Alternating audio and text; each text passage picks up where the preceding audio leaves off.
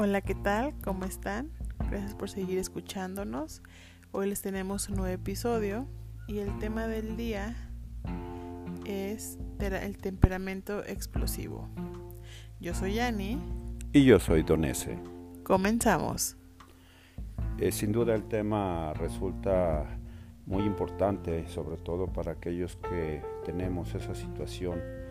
Yo con mi experiencia y todos los años que he vivido, aún sigo siendo presa de explosiones de ira, de coraje y creo que hasta a mí me va a ayudar mucho el hacer este eh, episodio del día de hoy sobre el tema de la ira, del coraje, del enojo que nos afecta a muchísima gente, creo yo. Sí, es un tema que nos han estado pidiendo por mensaje privado.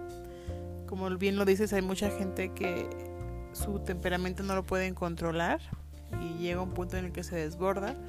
Hablaremos aquí de, no sé si quieres tú definirlo y después darles tips. Podemos hacer una definición, me puse a investigar un poquito porque, insisto, es algo que a mí en lo particular me interesa mucho y ahora les compartimos un poquito de lo que hemos estado investigando y de lo que hemos tenido como experiencia.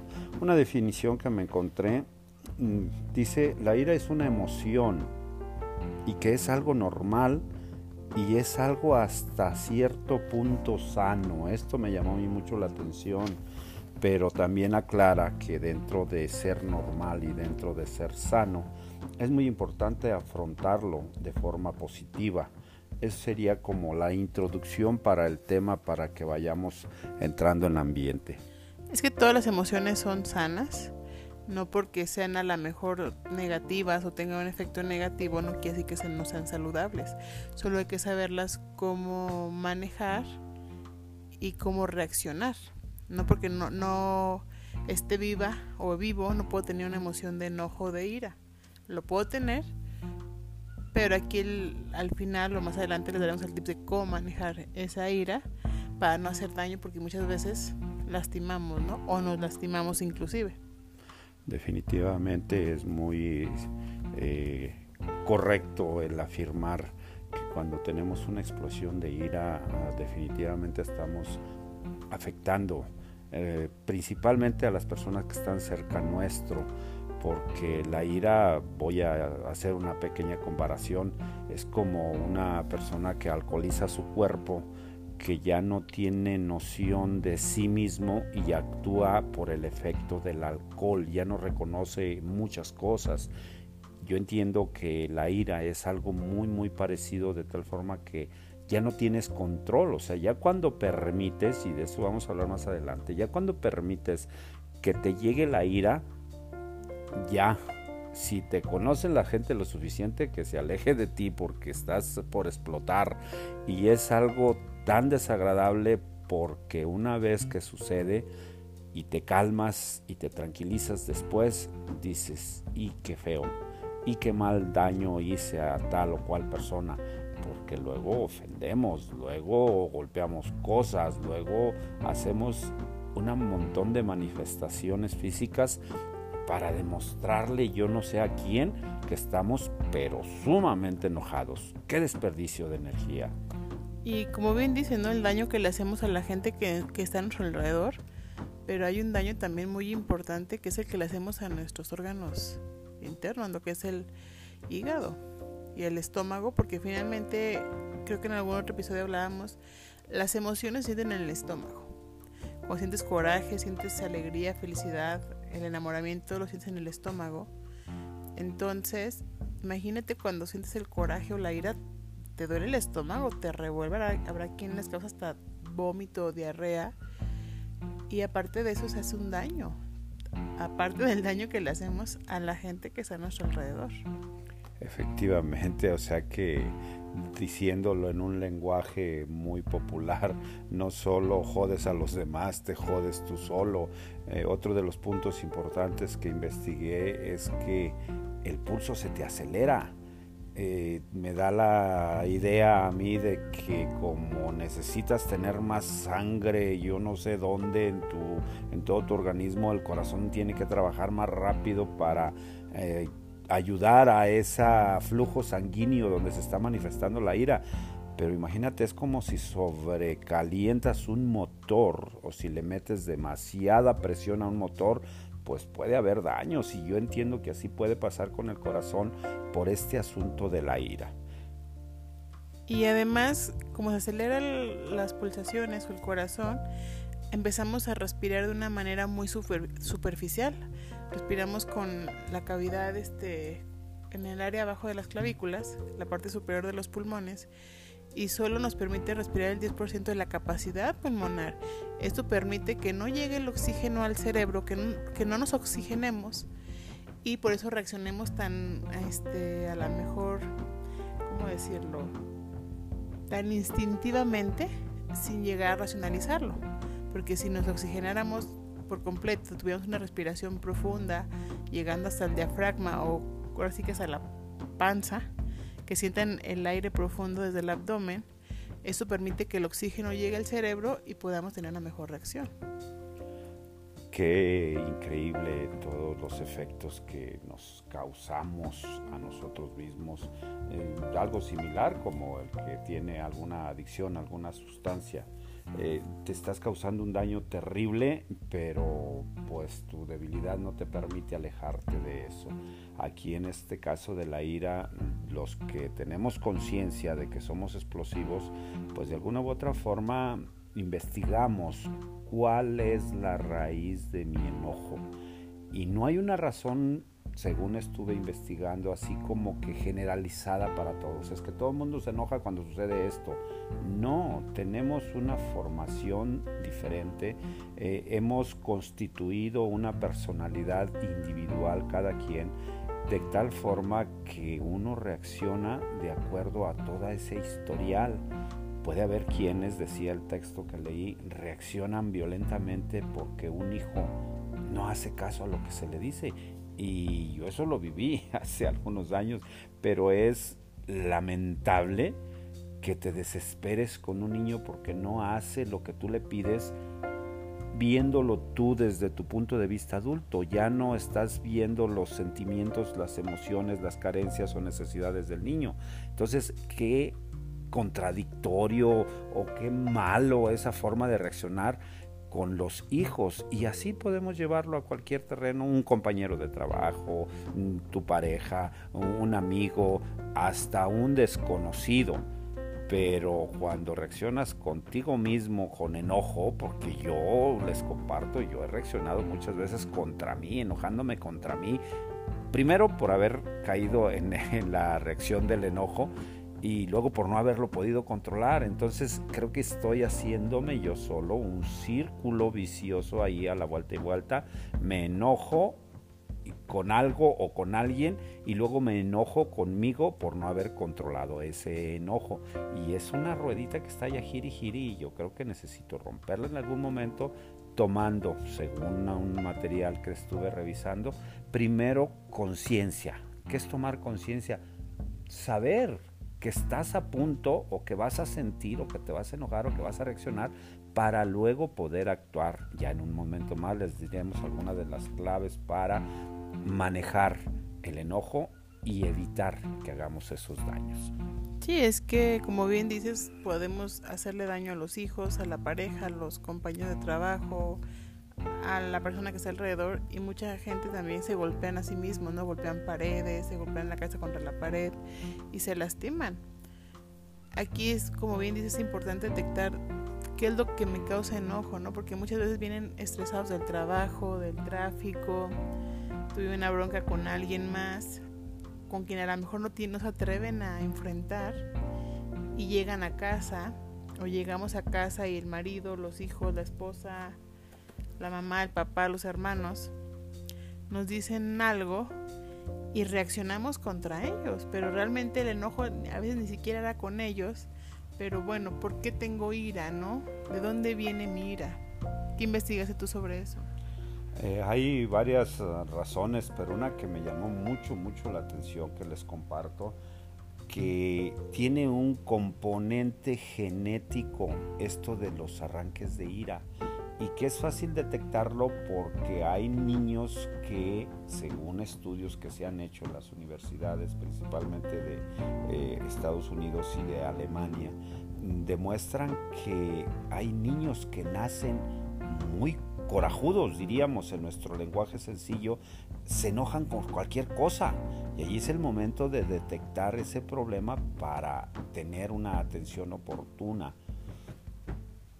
Y bien lo dices, traen el componente, pero no necesariamente tienen que despertar. Tiene que haber otros factores en el ambiente para que la persona ese eh, componente genético lo desarrollen, porque igual podemos tenerlo, pero si mi ambiente es muy tranquilo, a lo mejor jamás voy a explotar con ira, aunque ya lo tenga, como cualquier otras enfermedades. Entonces, no porque lo tengan en, el, en, el, en su ADN, en su genética, también se justifiquen de que así es y así soy y así voy a ser. No, no tienen que ser así. O mucha gente dice, es que mi hijo es corajudo porque así somos todos en la familia, ¿no? Si no, no es de la familia. No, tampoco. No es como que ahora sí que el orgullo para presumirlo. No porque lo tengan, lo tienen que desarrollar y si lo desarrollaron se puede modificar porque el carácter se moldea. Qué oportuna tu observación porque sí, de repente yo recuerdo que me justificaba diciendo, pues es que así soy yo, así soy de corajudo y si quieren. Pero pues eso de decir así soy es como decir ya no hay nada por hacer. O sea, ya eres, ya quédate así y ya te amuelas, ¿no? Aquí lo importante es identificar, repito, lo que decía hace rato, la causa de la ira yo cuando era pequeño, lo recuerdo muy claramente, cuando tenía mis explosiones de coraje y como todas las cosas, como todas las emociones negativas son por pequeñeces, yo explotaba y lo primero que me decían, no te enojes, hagan de cuenta que yo era una chimenea y le atiborraban de leña, todavía le atizaban más, más me enojaba cuando me decían no te enojes, como si yo quisiera de alguna forma manifestar mi enojo y me dijera no te enojes, como que tranquilízate y cállate, yo no lo toleraba. Yo reaccionaba de una forma mucho más enojada cuando me decían no te enojes. Y nunca te dijeron qué hacer con tu enojo, ¿no? Porque también el no te enojes es como limitar tu emoción. Es como cuando estás feliz, no seas feliz. Pues, ¿por qué no? Si esto me causa felicidad. ¿O por qué no estar enojado si esto me causa enojo? Aquí, ojo, papás. Los que tienen, este, pues, los que son papás, tienen niños, no les digan que no se, no tengan la emoción, que no la, que no la experimenten. Más bien enséñenles a cómo experimentarla y cómo expresarla. Esa parte del cómo expresar las uh, emociones es de vital importancia en todas, en todas las emociones humanas, que son muchísimas. Pero ahorita estamos hablando de la ira y el manifestar la ira, una vez que se siente, pues es cuestión de analizar y ahorita lo vamos a ver en varios puntos que sugiere el material investigado de cómo manejar la ira, que dice manejarla de forma positiva. La primera que sugiere es que se piense antes de hablar. Aquí yo creo que yo pondría una antes desde mi percepción, desde mi experiencia, porque si tengo la capacidad de pensar, pues es que estoy tranquilo. Pero si ya te llegó el enojo, si ya te llegó la ira, pues lo que menos quieres es pensar, o lo que menos vas a hacer es pensar. Yo pienso que más atrás sería lo que hemos dicho en varias ocasiones en este ratito, identificar la causa y ya cuando tienes tú, por ejemplo, comparándolo, un archivo de las causas que te hacen enojar, pues en cuanto ves la causa dices precaución, cuidado y aquí sí, piensa antes de hablar, porque es una situación potencialmente peligrosa para que explote tu ira. Sí, también, ahora sí, cuando sienten la emoción ya que está a punto de desbordarse, pongan tiempo fuera, o sea, para ustedes mismos díganse como que alto, respiren, den vueltas, brinquen, salten. Así que cada quien tiene una manera diferente de expresar o que le conviene, pero lo que menos tienen que hacer es seguir. Pero en cuanto detecten que la emoción está en ustedes, pongan tiempo fuera, alto. Es eh, otra de las partes que trae aquí estos. Les voy a dar lectura de forma continua y luego ya este comentamos algo de cada uno del que nos llame más la atención. El punto 2 que menciona es que una vez que te tranquilices, expresa tu ira. Es decir, a la persona que esté cerca de ti, decirle estoy muy enojado, es por esto, pero viene el paso número tres o la opción número tres, haz un poco de ejercicio. O sea, el hecho de que empieces a caminar respirando de forma normal, no como decíamos hace rato que estás enojado y se te bloquea la respiración al diafragma, al estómago, no, de una forma así, bien respirando, haciendo un poco de ejercicio. Luego, tómate un poco de tiempo para reflexionar. Esto estamos hablando ya que estás tranquilizado, porque si no estás tranquilizado, pues no puedes reflexionar. Identifica posibles soluciones, o sea, ¿qué te causó la ira? Y la solución para resolver esa situación en ese momento específico. Un ejemplo muy grosso modo, si yo me enojo con algún colaborador y le grito en ese momento, sin duda lo voy a ofender. Sin duda voy a expresar lo más feo de mí porque sale, porque estoy enojado. En cambio, si me enojo y aprendo a detenerme y decir, más tarde deseo hablar contigo, allí ya me pongo a dialogar con él para identificar las posibles soluciones de la situación que a mí me causó la ira o el enojo. Recurre a las declaraciones en primera persona, es decir, yo. Aquí viene algo muy importante que lo hemos tratado en otros podcasts y si no ya tenemos otro tema para el que sigue. El hecho de culpar.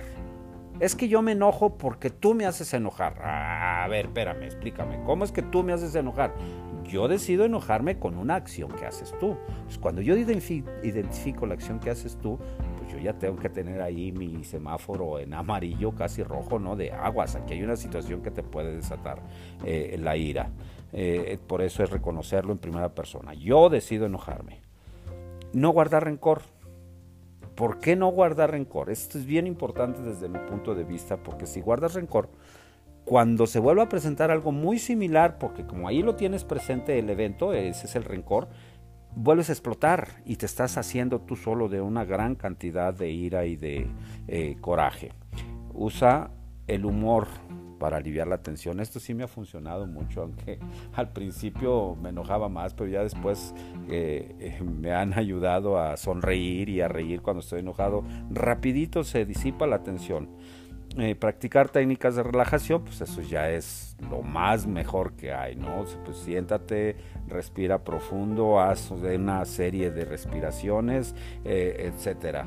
Y la última, que es algo también muy interesante por ver y por tratar, date cuenta cuando necesitas ayuda. Si ya perdiste completamente el control, si ya no sabes identificar el origen de tu ira y de tu enojo, ahí es el momento de buscar ayuda. El artículo sugiere principalmente ayuda psicológica de tal forma que, pues oiga, ya no sé cómo hacer para enojarme, entonces ya con la guía, el asesoramiento de un psicólogo en el área clínica específicamente, te puede ayudar a que identifiques cuando menos tus síntomas de ira para que los controles. Obviamente todos estamos vivos, las emociones las vamos a sentir todo el tiempo, unas más, unas menos, depende de una situación u otra.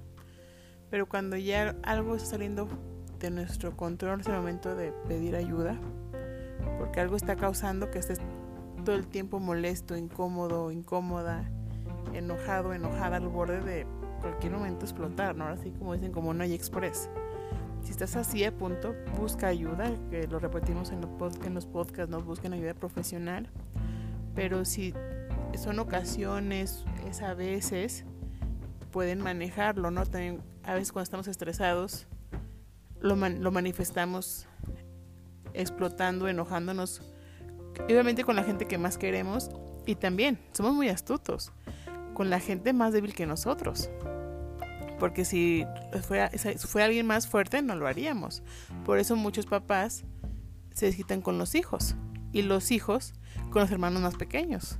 Y hasta hay una imagen ¿no? que circula en redes donde el jefe con el empleado, el empleado con la esposa, la ama, la esposa pues con los hijos y los hijos con el animal. O sea, nos, vamos desquitando con la persona más débil y esa persona ni siquiera es responsable de nuestra emoción. Y como tú bien dices, no culpa es que tú me haces enojar, no. El otro hace lo que hace o dice lo que dice yo decido cómo reacciono. Las emociones son de mi control, yo las puedo controlar y no puedo hacer a nadie responsable de lo que yo siento. Mucho ojo en eso porque siempre nos hemos o nos han educado en esta cultura de que las emociones me las causan los demás y no. Las emociones yo las desarrollo, yo las siento, yo le doy este yo decido qué emoción me, cada, me, me, causa cada cosa, pero es algo que yo decido. Yo decido si ver a mi esposo me da felicidad o enojo. Aquí les pongo un ejemplo. Todos ustedes cuando ven un bebé, ¿qué sienten? Ternura. Les da alegría. Y cierren los ojos ahorita y visualicen un bebé. Visualicen la mirada de, de un hijo, de su hijo cuando era bebé, de un bebé que tengan cercano y su cuerpo se relaja.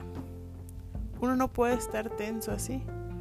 Entonces, pero es algo, una emoción que nos cause que decimos que, y decidimos que nos cause eso. Entonces, la ira y cualquier otra emoción, uno decide cómo la va a manejar. Tú diste unos tips para identificar, para, para hacer, y es momento de ponerlo en práctica, ¿no? Sí, definitivamente es correcto, porque conocimiento sin acción es igual a no conocimiento.